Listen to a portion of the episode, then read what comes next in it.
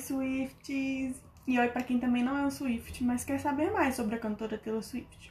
Sejam bem-vindos ao nosso primeiro episódio do podcast Miss Americana. Como já foi dito, um podcast sobre a cantora Taylor Swift. Eu sou a Luísa.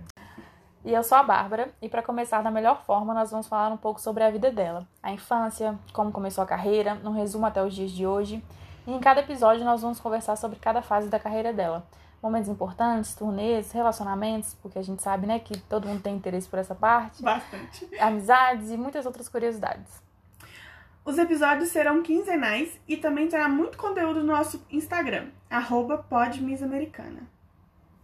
Todas as informações que trouxemos aqui foram tiradas de pesquisa da internet, como o site oficial do Brasil, taylorswift.com.br, sites americanos, documentários e entrevistas. Bom, então bora começar. Taylor Allison Swift nasceu no dia 13 de dezembro de 1989. E a gente vai ver que o número 13 vai ser muito importante, tanto na carreira quanto na vida pessoal dela. Mas enfim, ela nasceu em Rindy, na Pensilvânia, é a filha mais velha de Scott Swift e Andrea Swift. Seu irmão mais novo se chama Austin Swift e eles possuem três anos de diferença. Eles foram criados em uma fazenda de árvore de Natal. Muito fofo, né? É. Eu, quando descobri isso, eu achei tão bonitinho que aqui podia ter essas coisas, né? É. E eu lembrei que teve um dia que, do nada, eu esqueci que ano que a Taylor tinha nascido. E eu fiquei pensando, gente, que ano que a Taylor nasceu? E eu fiquei... Aí eu falei, ah, nossa, que vontade de ouvir o 1989.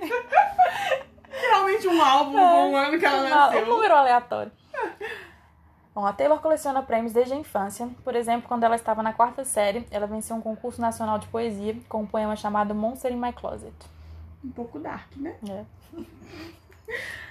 Alguns de seus maiores ídolos na infância eram Leanne Rimes, Shania Twain e Faith Hill. Bem country, né? Já dá É. pra ver aí as influências. Mas uma pessoa que inspirou bastante a seguir a carreira foi a sua avó materna, Marjorie Finlay, que era cantora de ópera. Eu não sabia que ela era cantora de ópera, não. Eu sabia que ela era famosa, mas não tava sabendo o que era, não. Cantor de ópera. O... Pelo menos a Taylor não escolheu ser cantor de ópera também, né? A gente não ia nem conhecer. Aos 10 anos, ela já se apresentava em shows de karaokê, festivais e em feiras na cidade que morava. Mas nessa mesma época, Taylor já relatou que sofria bullying de seus colegas da escola devido ao seu gosto pela música country e pelo desejo de se tornar cantora. Tem muito isso dessas coisas, pessoas que são artistas, né? O povo é invejoso e aí eles sempre... Depois que mais você fica, né? A pessoa tá lá bilionária e famosa e você nada. Você é um nada. Mas sempre fazem, eles sempre fazem é, bullying com pessoas que são talentosas, é muita inveja. É. Bom, aí com apenas 11 anos ela já se mostrava bastante decidida em relação aos seus sonhos. Ela convenceu seus pais a fazerem uma viagem até Nashville, a capital da música country. Logo após assistirem um documentário que mostrava a cantora Faith Hill sendo descoberta na capital do Tennessee. Sua mãe levava às grandes gravadoras e a Taylor entregava um CD contendo algumas músicas demo gravadas e pedia para que ligassem para ela se estivessem interessados. Dá pra imaginar que ela não recebeu nenhuma resposta, mas isso nunca foi motivo para ela desistir. Imagina uma mini Taylor chegando nas gravadoras com um CDzinho na mão. Olha, escuta minha música. Ela percebeu que precisava se destacar e que não podia ser igual às inúmeras cantoras country que lutavam por um contrato também. Por isso, aos 12 anos, aprendeu a tocar os primeiros acordes no violão. Ela aprendeu com a ajuda de um rapaz que foi consertar seu computador. Que aleatório, Taylor! Primeiro, por que que você tava conversando com um cara? Segundo, aprende violão com. Não, não. Sua primeira música escrita foi Lucky You, quando ela já tinha 13 anos. Atualmente ela toca violão, guitarra, banjo, ukulele e piano. Mas com certeza ela deve se arriscar em algo mais. Eu acho que ela provavelmente deve ter, tipo assim, todos os instrumentos possíveis na É. casa dela e que ela só fica brincando com eles. E normalmente a pessoa, quando ela sabe vários, ela tem mais uma afinidade com os outros, né? E mais facilidade também, né? Porque olha só, ela toca violão e piano. Só aí já tá uma base muito forte pra você poder Sim. aprender outros. Porque o banjo, o ukulele, a guitarra são variantes, né? Seus pais perceberam que ela não desistiria, então eles começaram a fazer várias visitas regulares a Nashville, até que quando ela tinha 14 anos de idade, a família se mudou para uma casa próxima a um lago em Hendersonville, um dos subúrbios da capital da música country, Nashville. Todos os dias depois da escola, Taylor ia ao centro da cidade e escrevia músicas com co-escritores locais da Sony, seu primeiro emprego no mundo da música. Eu fico, eu fico encucada com isso porque, tipo assim, é, é, ela tinha condições, né? Porque, Uhum. tipo assim, você mover a sua família inteira É. pro Ai, mãe, vamos mudar ali de, de cidade porque eu tô afim, porque eu quero ser cantora. 14 Minha mãe ia rir anos. da minha cara. Eu falava, Minha mãe fala, tá doida, ah, menina. vai estudar, menina. Mas, tipo, deu muito certo pra ela. E talvez eu quisesse agora que minha mãe tivesse. Não. Não. Mas enfim. Ela assinou seu primeiro contrato com 15 anos, com a gravadora RCA. Era um contrato de desenvolvimento e experiência com prazo de um ano.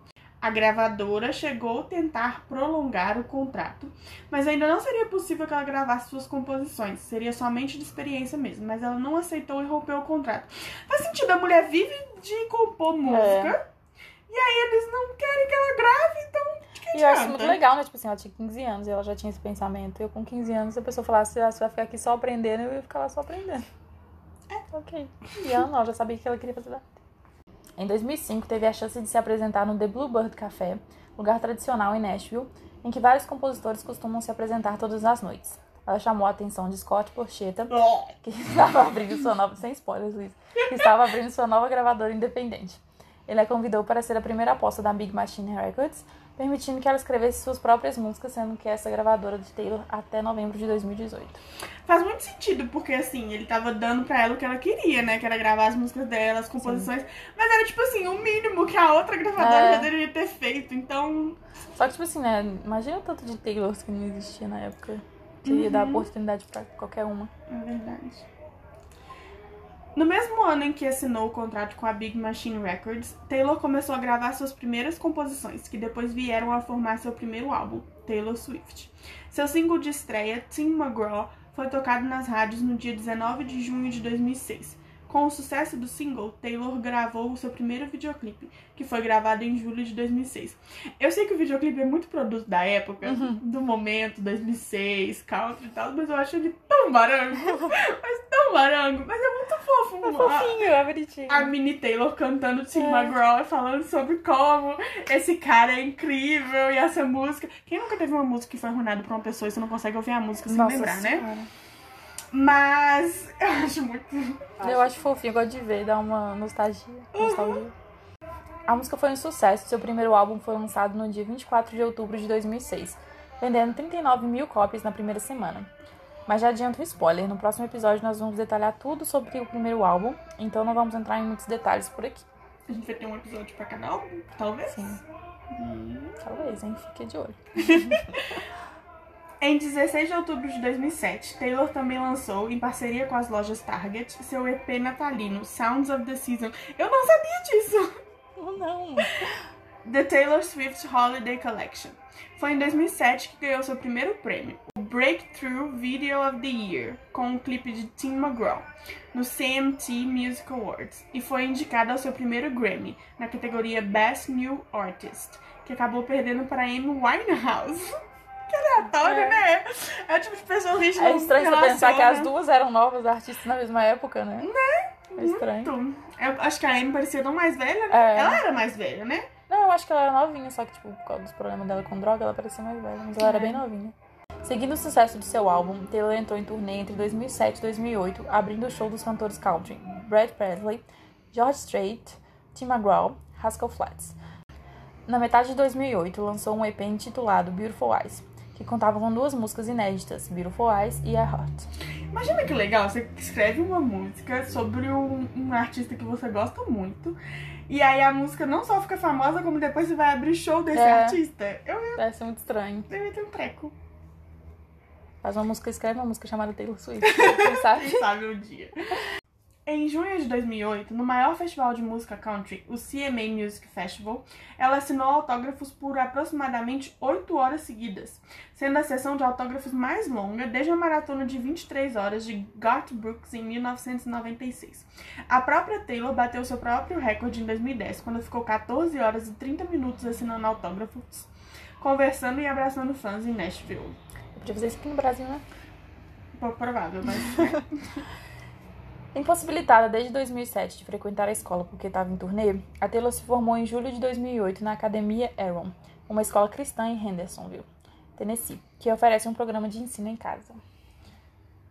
Em 12 de setembro, Taylor lançou oficialmente Love Story, primeiro single de seu segundo álbum, que conseguiu o primeiro lugar na parada de country da Billboard e terceiro lugar na Billboard Hot 100, se tornando também o single country com o maior número de downloads da história.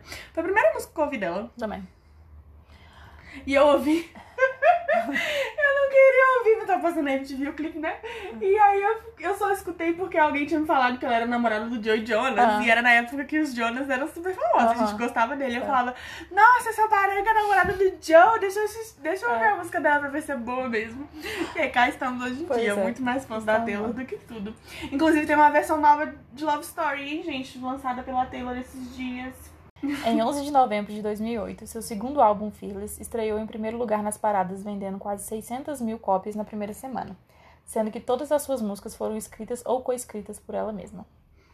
Durante o período da turnê Fearless Tour, todas as decisões administrativas relativas à sua carreira foram feitas pela própria Taylor. Mesmo com apenas 19 anos na época, ela organizou todos os detalhes dos shows, desde a decoração a arranjos musicais. Ao invés de contratar uma agência para organizar sua carreira, ela fundou a sua própria e desde o início tomou pessoalmente todas as decisões possíveis quanto às turnês, contratos e álbuns.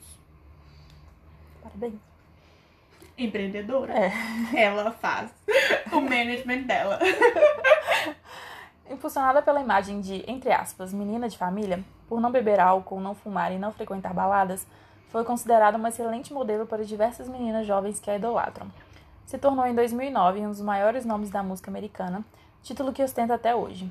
Na época chegou a fazer participações em canções com grandes nomes da música, como John Mayer em Half of My Heart e com Boys Like Girls em Two Is Better Than One. Ai, Two is Better Than One é tão boa. Uhum. Eu nunca ouvi Half of My Heart, não lembro de nada. Ela canta a mesma uma frase só na música, assim, uma partezinha, e repete a mesma frase, pronto, acabou. Eu acho ótimo quando eles fazem isso. É tipo o... Ela também faz isso com as parcerias do álbum dela. É, eu fica falei super isso agora. Tipo o dueto dela com, a, com o Haim nessa... É, você fica esperando e aí o artista não canta, né? Fica ok. Pois é. Ainda em 2009, Taylor teve seu primeiro papel oficial no cinema, estrelando no filme Indas e Vindas do Amor. E fez uma breve aparição em Hannah Montana, o filme, onde também compôs algumas músicas da trilha sonora. E foi também em 2009 que ganhou seu primeiro VMA e iniciou toda aquela treta com Kanye West, quando ele invadiu o palco e tirou o microfone da sua mão, interrompendo seu discurso. Eu lembro da gente assistindo esse VMA, você lembra? Eu fui pra sua casa e a gente Foi. tava assistindo. Foi, Foi ao vivo. Icônico. E, então- e esse momento também, tudo que decorreu dele, também vai ter um episódio só pra isso. Né? Porque eu acho que é uma treta bem complexa e merece toda uma linha do tempo. Com certeza, com várias explicações, porque parece que não acaba nunca, tipo assim, até hoje, né? Eu Tem- acho que é, daqui a pouco, daqui a pouco jogado. o Kanye West precisa de atenção e ele aparece aí. Já em 2010, ela ganhou seus primeiros Grammys, quatro dos oito em que concorria, incluindo o álbum do ano, vencendo de nomes como Beyoncé, Black Eyed Peas e Lady Gaga. Em 25 de outubro de 2010, Taylor lançou seu terceiro álbum, Speak Now, que na minha opinião é um dos melhores. Que vendeu mais de um milhão de cópias na primeira semana, mais do que qualquer outro álbum nos últimos dois anos. Dois anos, no caso, 2008 e 2009, né? Dessa época. Foi aclamado por grande parte dos críticos, sendo citado diversas vezes como um dos melhores do ano, o que é impressionante, considerando que o primeiro álbum em que Taylor escreveu sozinha, sem coautores todas as músicas. E também era, tipo, terceiro álbum dela, né? Uhum, E ela era tão novinha, né? Pra Uhum. pensar que fez tanto sucesso assim. sim. Em 2011, Taylor lançou sua primeira fragrância intitulada Wonderstruck. O lançamento do perfume foi um sucesso, e no final do ano, Taylor foi honrada com o título de Woman of the Year, Mulher do Ano, pela Billboard em um evento, em, em um evento de gala em Nova York. Eu lembro que era meu sonho ter esse perfume. Eu eu também queria. Nem deve, nem deve ser tão gostoso assim. Não, Mas eu super queria. não. E tipo, eu nem tenho coragem de ficar usando, eu só ia cheirar uma vez e deixar guardado. Ah, pra falar que tinha um perfume É, não é pra usar. No início do ano de 2012, Taylor lançou duas músicas inéditas, Safe and Sound, em parceria com a dupla The Civil Wars, e Eyes Open, am- ambas, ambas para a trilha sonora do filme Jogos Vorazes. Era muito bom ser adolescente naquela época, Era. porque você, se você fosse Swift É, fosse sim. fã de Jogos Vorazes, né? E no caso eu era os dois. Sim. Porque imagina, você gosta muito de um livro, e aí ele vira filme, e aí a sua cantora favorita de repente tá cantando músicas pra, pra Sim. trilha sonora. Eu era uma Duas músicas lindas, né, inclusive. Elas são muito boas. Tá, adoro. É, éramos adolescentes muito felizes. Sim. A gente não pode reclamar disso. Em março foi divulgado que Taylor estaria presente em uma faixa do álbum do rapper B.O.B. Então, em maio daquele ano, podemos, podemos conferir a parceria dos dois em Both of Us. Essa música também é, Ela é linda, muito eu linda. essa. E as pessoas não apreciam ela o Ah, suficiente. ela não, fez tanto sucesso, né? Ela é bem esquecidinha. Até eu esqueço dela. Às vezes ela começa a tocar, meu Deus, que música linda. Parece que é a primeira vez que tô ouvindo. Uhum. Ela foi apontada pela Forbes como a celebridade com menos de 30 anos, a mais faturada entre maio de 2011 e maio de 2012, um total de 57 milhões de dólares, em adição à fortuna anterior já acumulada. Foi com esse dinheiro que Taylor comprou uma cobertura em Nashville, uma casa em Los Angeles e uma casa em Seattle City, em Nova Jersey. Eu queria. Eu só queria uma casa, né? Um, um apartamentinho. Não precisava, Aí nem ela ser, tem uma cobertura, uma casa e outra casa. não precisava nem ser um, não. Meio É. desses aí. Não precisava nem ser cobertura. Kitnet. É. Em agosto de 2012, Taylor lançou a música We Are Never. Você leu no ritmo da We Are Never Ever Getting Back Together. Como primeiro single do seu quarto álbum de estúdio, Red, que é um dos melhores álbuns. Ele é Não só da Taylor, mas, tipo assim, do mundo, de música. da história do mundo. Na minha opinião. Assim, We Are Never Ever Getting Back Together não é um bom exemplo de como ele consegue ser bom. É, a gente não vai olhar por esse ângulo aí, não. Mas, que ele é muito bom, ele é. Em cerca de 50 minutos, a música atingiu o topo da loja virtual do iTunes dos Estados Unidos, sendo o single mais rápido da história a alcançar a primeira posição, e atingindo o topo em mais de 30 países diferentes. Mais tarde, a música se tornaria a primeira música da Taylor a alcançar o primeiro lugar no Billboard Hot 100. Ela, ela é muito esquisita porque eu não sinto que We're Never Ever Getting Back Together merece É esse... É porque é aquele tipo de música que qualquer pessoa vai querer ouvir. Porque como a gente é fã, a gente quer aquelas músicas tristes, aquela música que tá falando sobre a vida dela, não sei o que, que tem a letra músicas profunda. Só a gente que é fã que vai entender. Aham. E aí, tipo, We Are Never Getting Back Together. Shake It Off. É a música que qualquer pessoa vai ouvir. I Knew You Were Trouble, que também Sim. fez muito sucesso, que eu também não suporto. Eu gosto. Eu, eu superei. Tipo assim, quando ela lançou, eu fiquei, tipo, muito viciado. Aí enjoei. Porque todo mundo começou a gostar, então ela tocava o tempo inteiro. Você Aham. cansa, porque a gente é fã, a inteiro. gente já escutou muito. Mas hoje em dia eu consigo ouvir ela, eu adoro ela. Não, eu continuo sem gostar dela. Mas eu entendo, ela, ela justamente também entra nessa questão que você falou. Tipo, ela é comercialmente Uhum. boa, É. do tipo. É do tipo que dá pra tocar em festa. Porque ela é bem pop, né? Nessa época a Taylor ainda era country, Uhum. mas essa música ela é bem pop. E, mas não tem aquela. Não, não toca emocionalmente igual as outras É. do Red. Nossa E senhora, o Red é tipo Well. assim, você quer chorar, você escuta o Red. Uhum. Nossa senhora. Na edição de 2012 do programa Stand Up to Cancer, famoso por arrecadar fundos para as pesquisas contra o câncer, Taylor cantou a música Ronan, que escreveu em memória de um menino de 4 anos que morreu de neuroblastoma, um tipo de câncer na glândula suprarrenal. A música foi lançada na loja virtual do iTunes e todas as vendas foram direcionadas para a caridade.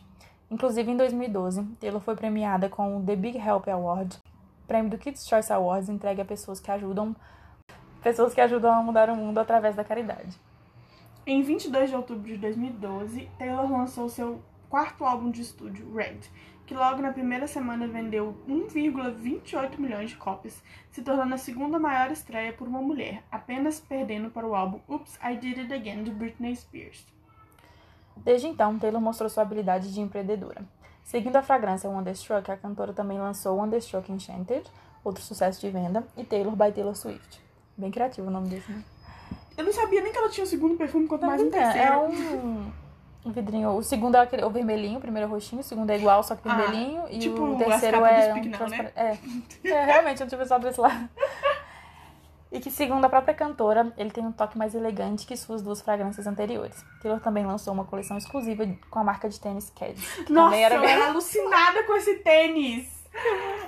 Eu ficava pensando, usando, combinando os looks com o Eu tênis. precisava de um tênis dele. Nunca tive, mas Só eu que hoje em dia é o tipo de tênis que machuca muito meu pé, eu não poderia usar. Porque Ainda bem que eu não tive, O formato dele é. é. meio esquisito, né? Eu lembro que tinha uma menina na minha sala que ela tinha um, eu ficava morrendo de inveja, nossa. eu ficava, eu quero muito. E ela tinha um vermelho, que era o que mais aparecia, Uhum. sabe? Aí Nossa, eles eram muito de. Cats.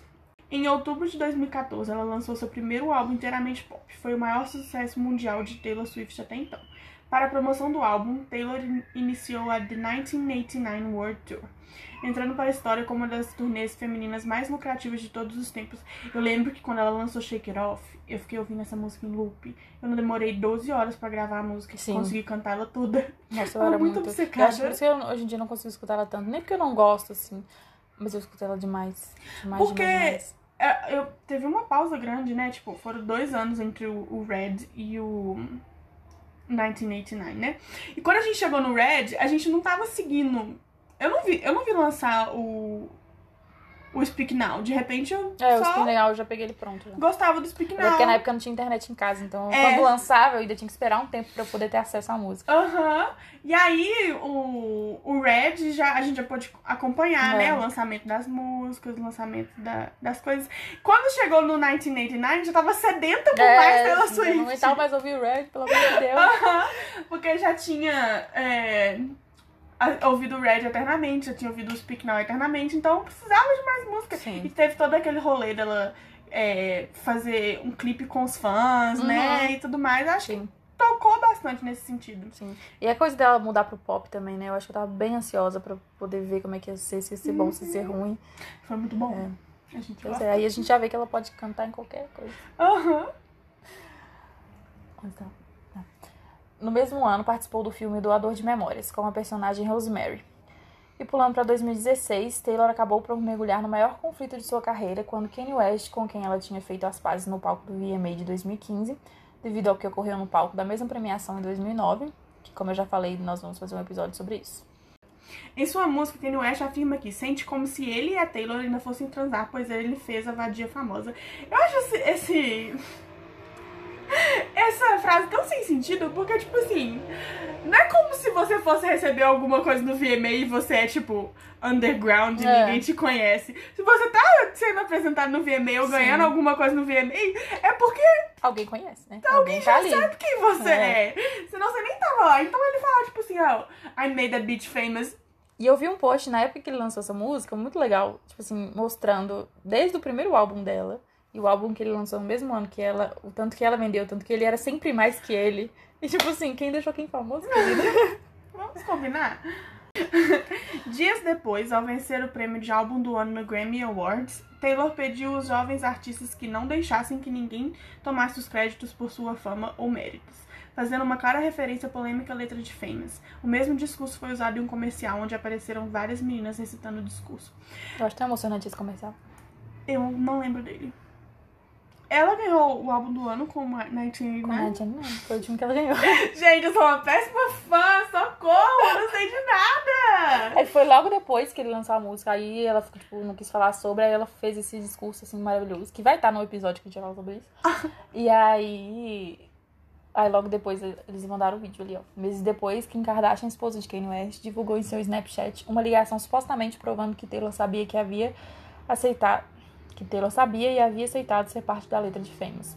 E como resposta, Taylor publicou uma nota em seu Instagram dizendo que jamais tinha ouvido a canção e que não tinha aceitado ser chamado de vadia.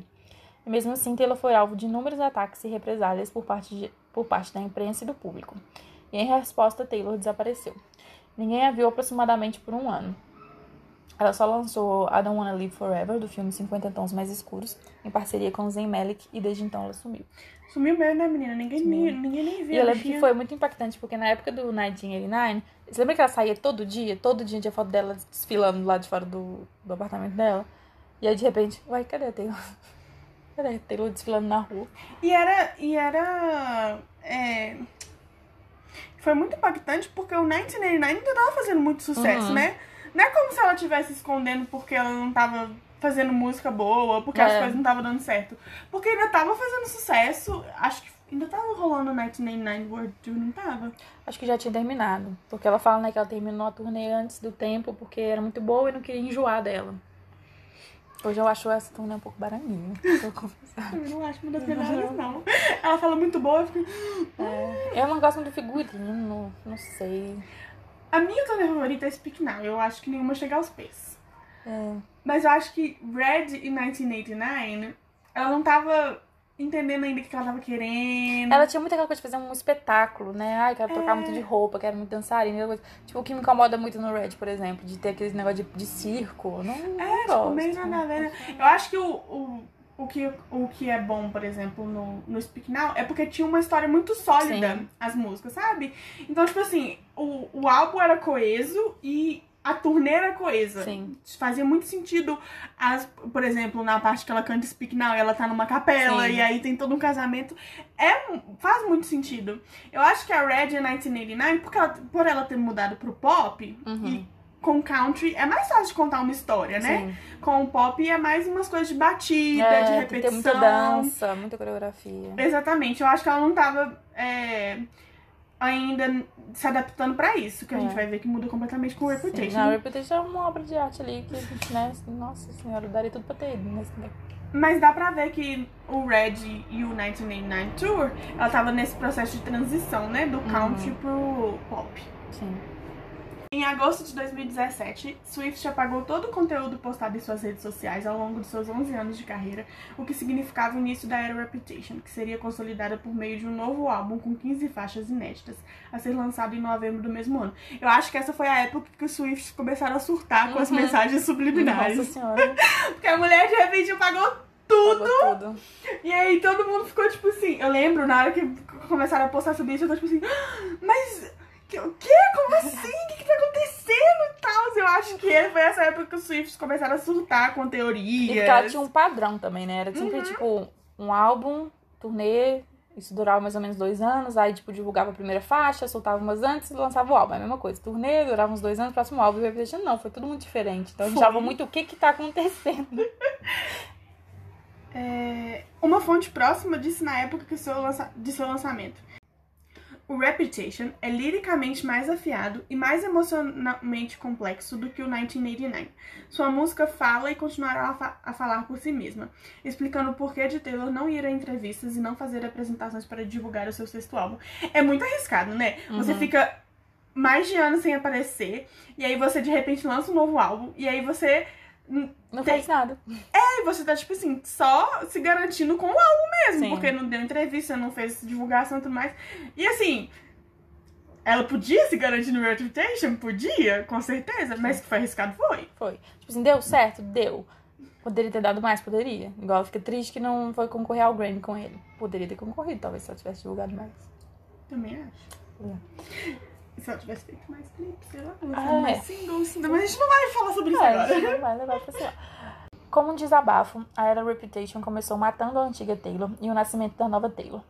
Mas o Reputation não é feito só de lamentações. As composições celebram o amor e o acolhimento recebido nos tempos difíceis. Esse acolhimento muito por parte de seu novo namorado, Joey Allen. Inclusive, no dia que nós estamos gravando esse episódio, é aniversário dele. Não, eu não sabia, não sei nada sobre ele. Mostrou também o amadurecimento da cantora nesse período. Às vezes eu até esqueço que ela namora ele. É porque não mostra, né? Não coisa. E os anteriores foi tão público que a gente fica. Ok. Pois é, eu acho que o. Falou ali, né, sobre matar a antiga Taylor. Desculpa, mas quando ela lançou Look What You Made Me Do, eu achei tão barango, Ah, eu mas tão tanto. barango.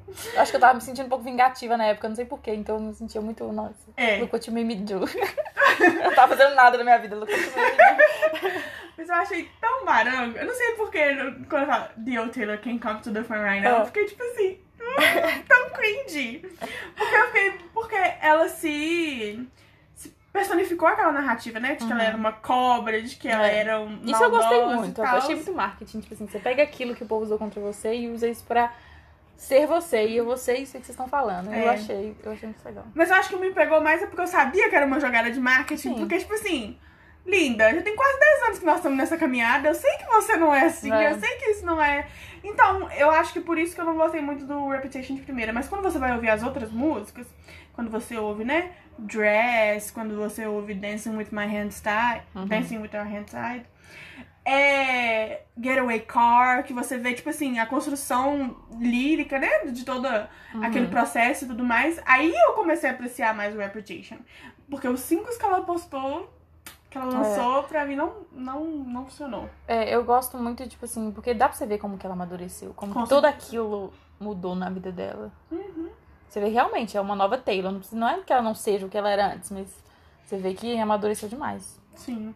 O álbum, né, Reputation, foi recebido com críticas mistas e não repetiu o sucesso arrebatador do seu antecedente. Mas isso tem muito a ver com o que você falou, né? De não ter muita divulgação, É. dela ter sumido muito tempo, da mídia ainda não ter mudado a imagem que tava Uhum. tendo dela, né? Porque foi só depois do Reputation que ela meio que teve um momento de redenção e Sim. de, tipo assim, de pararem de pintar ela como é, a vilã da história. No entanto, a turnê foi um grande marco para a carreira da Taylor, com shows realizados apenas em estádios, sendo finalizado em um especial feito para a Netflix. Se essa é a sua era preferida da cantora ou quer saber mais sobre, vamos ter um episódio explicando cada uma com todos os detalhes. Eu gosto muito do Reputation Tour. Nossa, eu acho. Gosto Nossa, é bom demais. muito. Principalmente que ela canta All Too Well Sim. no violão. Nossa, eu fico acabada, choro horrores toda vez que eu ouço. E eu acho que quando ela for fazer as regravações, que inclusive a gente vai falar sobre isso no Sim. episódio. A gente vai falar sobre todos os É, já episódios. fala sobre tudo. né? Eu espero muito que ela regrave com uma vibe do que Sim. aconteceu na tour. Porque eu gosto de All Too Well no piano, mas eu gosto muito mais no violão. É. Porque, tipo assim, eu gosto muito dela no áudio original, mas não sei. Toda vez que ela toca, ela é diferente, dá uma emoção diferente. Eu gosto muito dela da versão no, no Grammy. Descrito por Taylor Swift como uma carta romântica para o amor, Lover é o sétimo álbum da carreira e seu primeiro álbum com a gravadora Republic Records. Lançado em 23 de agosto de 2019, Lover tem Taylor como produtora executiva. E foi outro álbum que surgiu do nada, né, velho? Ela pegou. E ele deu um susto, né? Porque a gente acostumou muito com Reputation. Costumou. E aí, tudo muito dark, tudo muito preto, cobras, não sei o que, vingança, ai, eu odeio todo mundo, odeio a mídia, e de repente, ai, eu amo todo mundo. Tudo, tudo colorido, borboletas, todo mundo ficou meio que. Amor é amor, assim, a gente é? vai todo mundo Vamos se amar amar. todo e assim, eu amo essa mensagem, adoro Sim. toda a, o, o rolê e tal. É porque ela não conta pra gente antes, ela não prepara a gente antes. É, gente, foi agora um nós giro- vamos amar. Foi tipo, de repente, pá, uma borboleta colorida. Foi um giro de Tie-dye, 180 tudo graus. Foi tipo... foi tipo assim, de vilão da Disney pra princesa É. em, sabe, muito... Calma, Taylor, espera a gente digerir as, as notícias. Mas eu amo o Lover. Eu Ah, gosto ele é um dos meus favoritos. Não é um dos meus favoritos, mas eu gosto dele. Eu gosto. Eu acho que porque tem muita coisa dos momentos que a gente Uhum. escuta o Lover, né? É. Então tava toda apaixonadinha na hora que o Lover saiu. Eu ficava pensando, ah, eu vou casar com o Paper Rings tocando. Agora que a gente não tá mais apaixonada e que a gente tem, né, o folklore, o Evermore, É. não estamos nessa vibe mais. Mas Pois que o é. Lover era, é muito bonitinho nesse sentido, ele é. Ele é, eu gosto. É porque ele também é bem mais animadinho, né? Tipo, mesmo o 1989 sendo pop e mais dançante, eu acho que o Lover é muito mais animado. É, né? Até as músicas que às vezes estão falando um assunto mais sério, tipo o Uhum. You Calm Down, The Man, que é um assunto mais sério, elas são mais animadinhas, então, São. então ele dá um, um up. O álbum também tem colaborações com Brandon Urie, do Panic! at the Disco, e o Dixie Chicks. Eu gosto muito da música com o Dixie Chicks, mas não dá pra Eu poder ficar ouvindo ela. Eu escuto ela se eu já estiver chorando. Eu penso, eu preciso manter esse meu choro, então que música eu vou ouvir? Essa aqui. Vim sofrer, É. deixa eu ouvir Soon You Get Better. Porque ela começa a tocar, eu já corro pra mudar, porque eu sei que eu vou chorar. Aham. Então, não é melhor não. Ah, suas vendas chegaram a 3 milhões na semana de lançamento. O que é impressionante, porque, tipo assim, os primeiros álbuns dela fazia, tipo, um milhão de vendas. 3 É. milhões é um salto bem grande, É né? coisa. Eu lembro que eu vi na época que, tipo assim, uma notícia que a Taylor é um dos poucos artistas que vendem muito álbum, assim, porque todo mundo sabe que tem muito mais conteúdo no álbum. Não é, tipo, só músicas. Você É vai verdade. ver o álbum pra você ver uma história toda. Então, muita gente compra, às vezes a pessoa nem é muito fã, mas ela compra porque ela sabe que ali dentro tem tudo. É verdade. Dentre todas as críticas, um ponto que foi muito mencionado foi a maturidade e honestidade presente nas composições. Eu acho que é porque ela tava toda nas nuvens com o Joe e tudo Uhum. mais. Então, assim, ela tava toda. Ai, olha, meu amor, como ele é lindo! Perfeito. A Vocês nunca casar. veem a gente juntos, mas a gente vai casar. É. No American Music Awards de 2019, ela foi homenageada como artista da década e fez uma apresentação de mais de 10 minutos com algumas de suas músicas mais famosas, como Love Story, Blink Space, I Knew You Were Trouble. A turnê da Era Lover foi adiada com a chegada da pandemia e passaria pelo Brasil em julho de 2020, sete anos após a sua primeira visita aqui. Você quer Ai. comentar sobre isso, Luiz, ou não? A gente vai começar a chorar. Não, não me lembro disso. Ou sabe o que é pior? Porque quando é, saiu né, a notícia do, do show, eu falei assim. chocada, Uhum. né? Não tava preparada, não, não mandei vários áudios surtando pra várias pessoas. Mas é. Aí eu teve vários chiliques, né? Com várias pessoas, mas eu lembro que eu pensei assim. Do jeito que eu sou sortuda, essa é a primeira vez que essa mulher vai vir pro Brasil e vai dar alguma coisa errada. Uhum. E eu nunca imaginei que a coisa É. errada seria uma puta uma O mundo pandemia. vai acabar pra gente não ir no show. É, que Ele- eu ficava assim, tipo assim, nunca vai acontecer, ela nunca vai vir aqui fazer show. E eu ficava. E também não vou, tanto que na hora que anunciou, eu pensei, ah, mano, eu nem vou ir, né? Nem vou me dar o trabalho também, vai ser caro o negócio, não vou, tenho que pagar passagem pra ir pro outro estado, porque só pode fazer show em São Paulo. Aí você falou, vamos ir, não sei o quê. Eu pensei, ah, mano, será? Será? Será que vale a pena? Falei, vamos, né? E o mais difícil, que é conseguir o ingresso, a gente conseguiu. A gente conseguiu. Agora, a gente não sabe nem se vai ter mais um show, né? E o ingresso foi num preço super razoável. Eu Foi. achei que fosse tão. Tava Tava preparada pra me colocar em dívidas pra poder ir no show. Já tava com cartão de crédito lá esperando. Mas foi super razoável e tava tudo pronto. Pois Ai. é. Mas os fãs tiveram uma surpresa quando, em julho de 2020, ela anunciou seu oitavo álbum, Folklore, com composições feitas em quarentena e gravado na própria casa da cantora. Esse álbum possui os gêneros folk, indie, pop e rock alternativo. Eu lembro que quando Folklore saiu, um surto coletivo. Uhum. Todo mundo tava tipo, quê? Como assim essa mulher lançou um álbum? A gente, a gente tá na era Lover ainda. Como assim? Nós estamos em quarentena. foi outra vez que ela quebrou essa, essa rotina dela, né? Tipo assim, não, Aham. tem, não tinha um ano que ela tinha lançado Não, Lover. não tinha. Eu lembro que no começo de 2020 ela tava lançando clipe ainda, né? Lançou É. The Man e tudo mais. Ou seja, A gente tava esperando o clipe de Summer. E não. inclusive até hoje. pois é, esperando. até hoje. Taylor, Se quiser fazer, a gente aceita. Mas a internet ficou empolvorosa, porque um Foi. álbum inteiro, do nada. E eu lembro que eu pensei, nossa, mano, né, a gente tá em. Como chama? Quarentena. Lockdown, é, Aham. quarentena. E ela deve estar escrevendo umas músicas boas, né? Quando ela for lançar um próximo álbum, vai sair umas composições boas. Mas a gente não imaginou que ia ser na própria pandemia que ela ia lançar. E não imaginou que fosse um álbum tão bom, porque o Folklore é muito bom. Não, eu não sei nem explicar.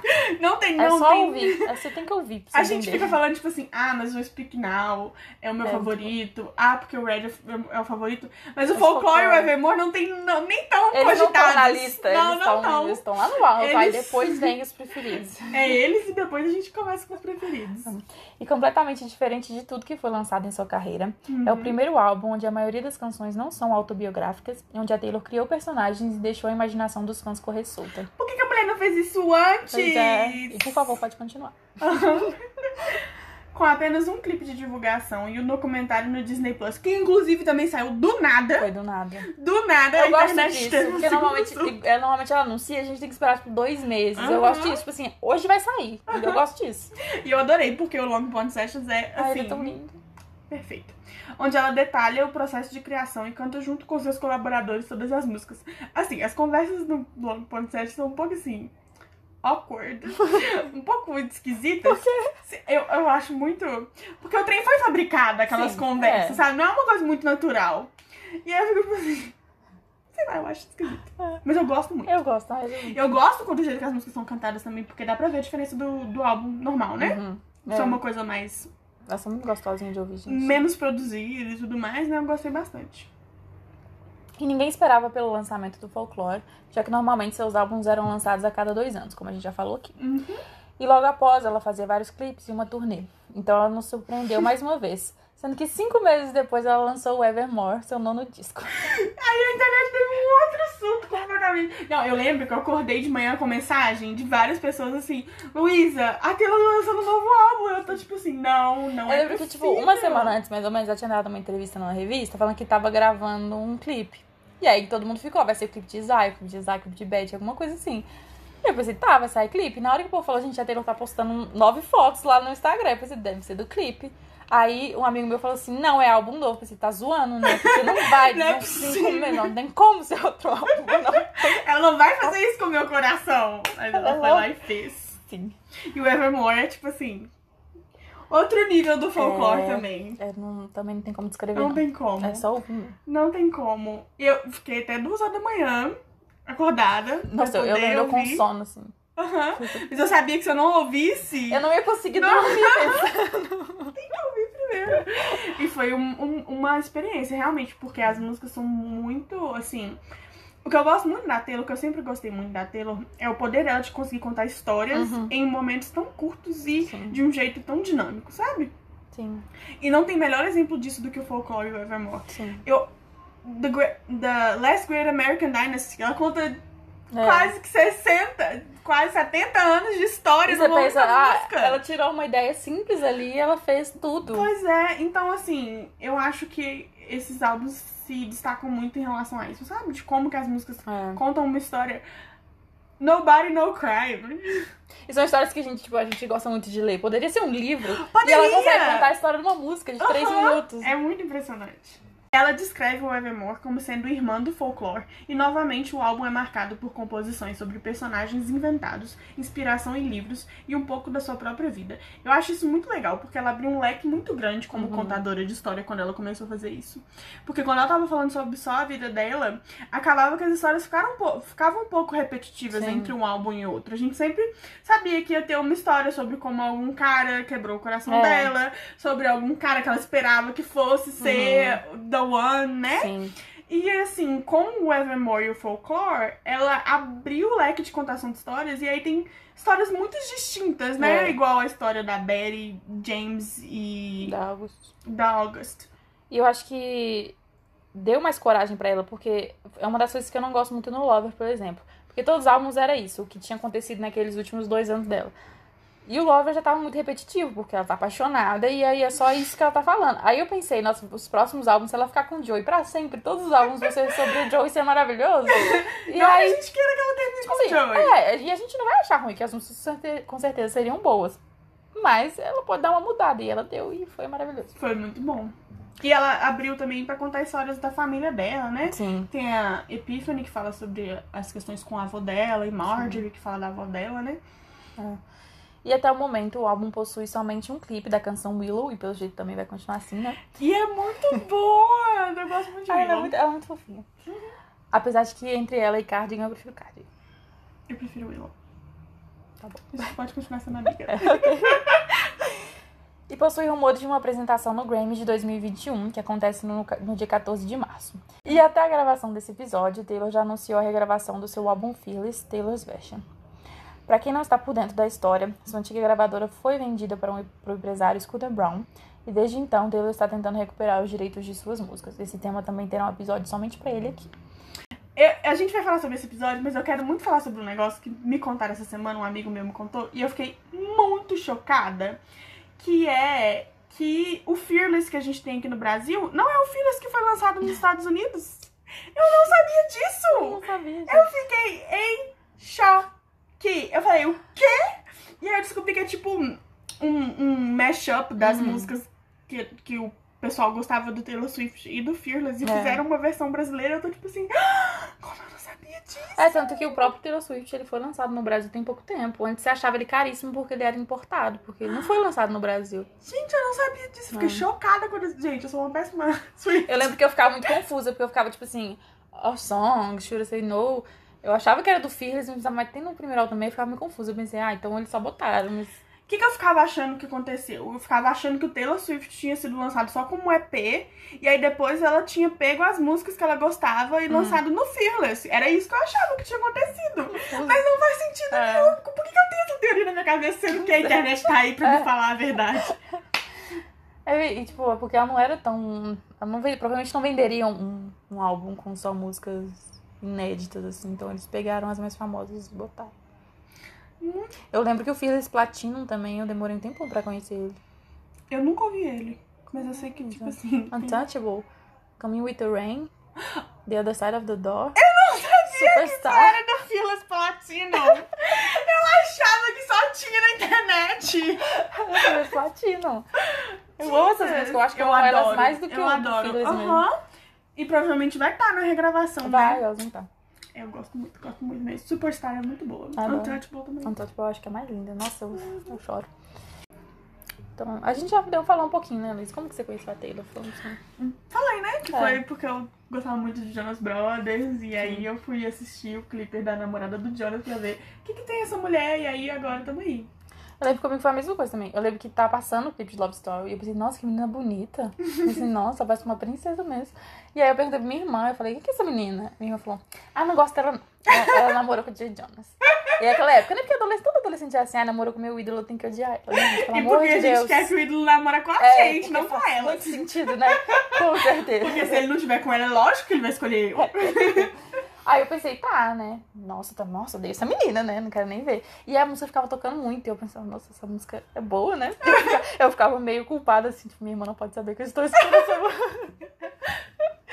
Aí, filha, aí foi.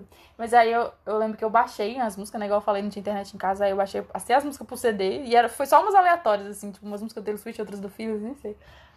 Mas aí eu não, não escutava tanto. Mas aí na hora que quando deu a treta lá no VMA com Kanye West, aí eu pensei, nossa, mano, essa música dessa menina é legal. É, tipo, eu lembro que o primeiro, a primeira música que eu ouvi dela foi Love Story, que eu assisti o clipe e tudo mais, mas eu lembro que eu comecei a gostar quando ela fez aquela apresentação no VMA de You Uhum. Belong With Me. Nossa, eu ouvi tanto o Iblon depois disso aí. Ficava o dia inteiro Que eu acho que eu ouvindo fiquei You anos Belong sem With conseguir Me. ouvir o Aham. Uhum. porque. Não. Que eu acho que foi quando finalmente eu comecei a, ficar, a ser fã realmente da Taylor e Uhum. procurar outras músicas É. pra ouvir. Porque With Me é muito boa. E pra uma adolescente que tá super Senhora. apaixonada e acha que o ídolo, o ídolo dela tem que ficar com ela e não com a Taylor. Faz muito sentido. Então eu acho que é isso.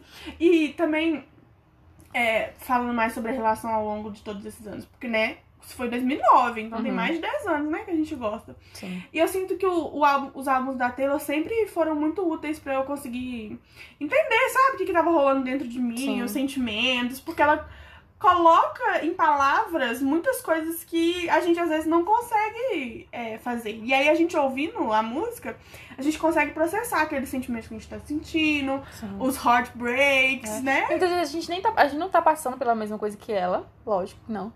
Mas parece que ela tá falando exatamente aquilo que a gente tá passando. É muito estranho. Aham. Eu gente, a Taylor sabe o que, que tá acontecendo na minha vida? Eu Que senti contou pra muito ela. quando eu ouvi isso. Eu senti muito isso quando eu ouvi o Evermore. Eu falei, Sim. Ela, ela tá no- na minha vida nos últimos seis meses. Ela viu tudo que aconteceu e agora ela tá lançando o Evermore. Sim. E eu acho que por isso que me ajudou a gostar muito dela, porque eu sempre tive muita dificuldade de me expressar. Uhum. E ela sempre teve muita facilidade.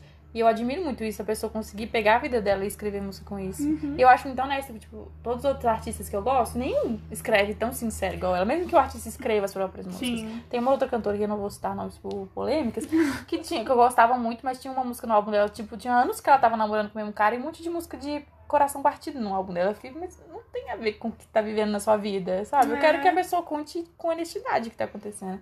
É. E eu acho que nesse momento de quarentena com os álbuns dela, ela refletiu muito um sentimento que tá fácil de todos nós Uhum. estarmos sentindo. É. Porque, igual você falou, né? Às vezes não batia. Às vezes eu tô num relacionamento que tá ótimo e a Taylor tá cantando sobre, é, né, coração partido e É. tudo mais. E não me relaciono naquele momento. Mas no momento de pandemia, em que a gente tá vivendo esse mesmo momento, essas mesmas dificuldades, dá muito pra sentir essa conexão. Quando ela canta Evermore, ele- ela falando, tipo, Grey November, Uhum. I've been down since July. Sim. Eu fico, tipo, me too, Taylor. Eu também, eu também tô me sentindo mal desde julho. É, também quando ela fala, né, em Mirror Ball, sobre Uhum. tentar superar esse momento difícil, Sim. entender qual é o lugar dela quando ela não tá, né, se encaixando direito na- mais nas rotinas. É, então acho que o folclore e o Evermore talvez tenham sido tão impactantes com essa questão também. Tá muito fácil entender e se relacionar Sim. com esse momento que a Taylor tá passando, porque a gente tá passando por esse momento também.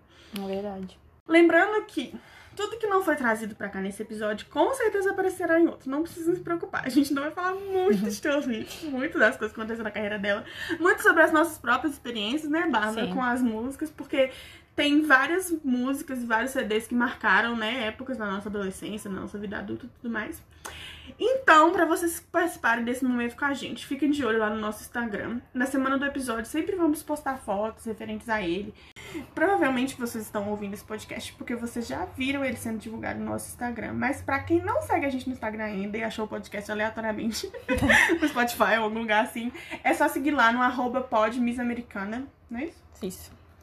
É, que a gente vai estar sempre postando notícias, postando é, músicas, postando fotos, postando as coisas que a gente gosta da Taylor pra gente poder interagir e participar, né, desse momento. Sim. E vocês podem ir lá também pra sugerir a gente algum tema, alguma coisa que a gente esqueceu de falar. E você fala, ah, fala sobre isso. Aí a gente fala. Aí a gente fala. Bom, então a gente espera que vocês tenham gostado. E que continuem aqui com a gente no próximo episódio. Que vai lançar, não sabemos quando, mas vai ser lançado. e espero que esse episódio tenha dado vontade de vocês escutarem toda Swift, porque pode ter certeza que eu fiquei com vontade agora. É, assim, né? Como se a gente escutasse pouco. Então é Então, isso. então é isso. Tchauzinho. Tchau, beijos.